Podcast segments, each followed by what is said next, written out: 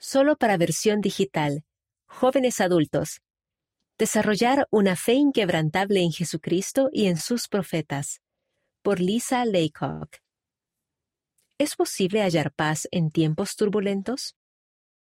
En febrero de 2010, mi esposo y yo nos encontrábamos prestando servicio como líderes de misión de la Misión Chile Santiago Este.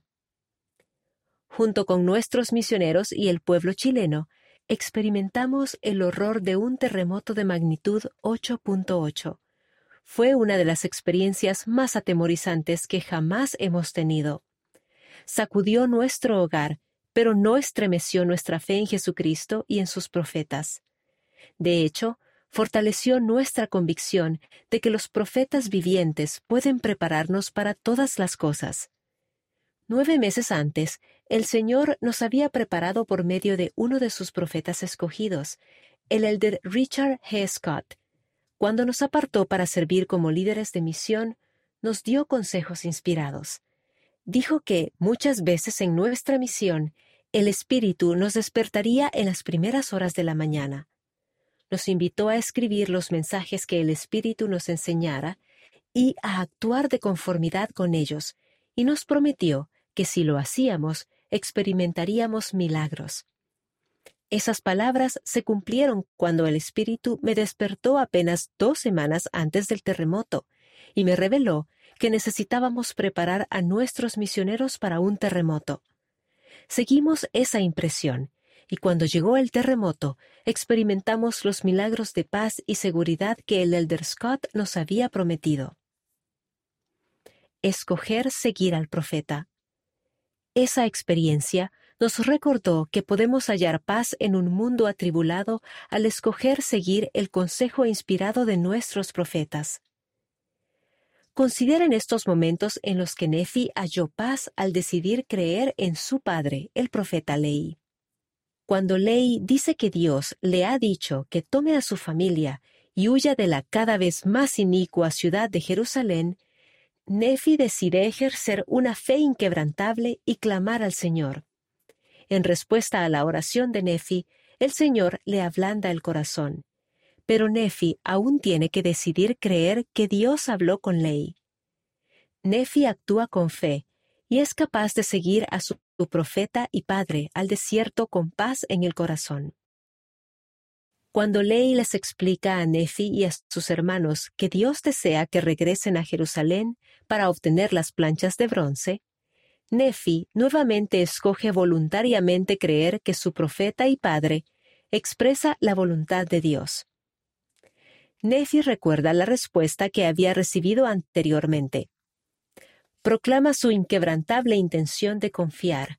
Iré y haré lo que el Señor ha mandado. Cuando leo y reflexiono en las palabras de Nefi, me pregunto, ¿tengo suficiente fe inquebrantable para escoger seguir al profeta, aun cuando él me invite a hacer cosas difíciles?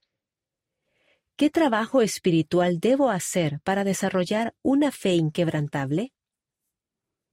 Escoger hacer el trabajo espiritual. Hay tres hábitos espirituales que me han ayudado a aumentar mi fe en Dios y a confiar en que Él nos habla por medio de su profeta. Número uno. Oro. Voy a un lugar tranquilo, me arrodillo y suplico a Dios que me ayude a entender y a ser más creyente. Hago preguntas sinceras y pido ayuda para humillar mi corazón y recordar que no tengo la perspectiva eterna de mi vida que Él tiene. Número 2. Estudio las Escrituras, especialmente el libro de Mormón, porque tiene gran poder para invitar al Espíritu Santo a mi vida. Busco palabras y frases relacionadas con el tema sobre el cual estoy preguntando.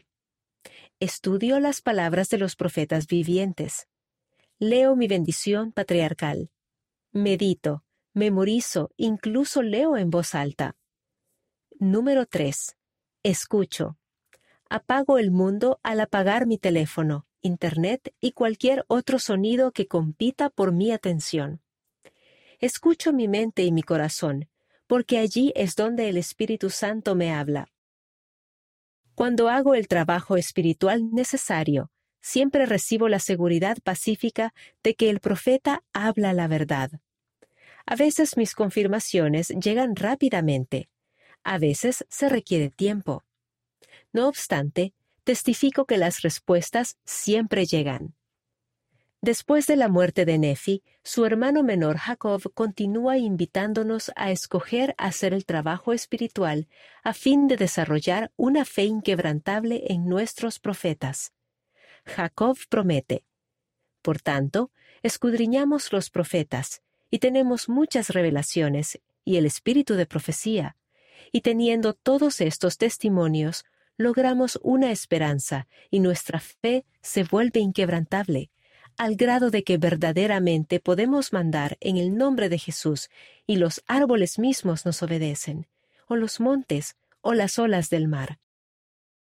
Podemos escoger hacer el trabajo espiritual necesario para desarrollar una fe inquebrantable en Jesucristo y en nuestros profetas vivientes.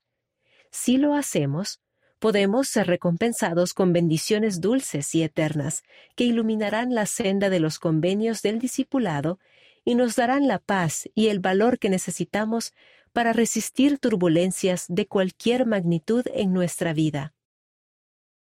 Lisa Laycock se deleita en aprender acerca de los profetas, incluido su propio tatarabuelo, el presidente John Taylor.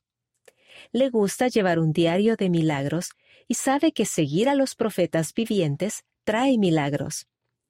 Está agradecida porque el presidente Russell M. Nelson nos ha invitado a todos a esperar milagros.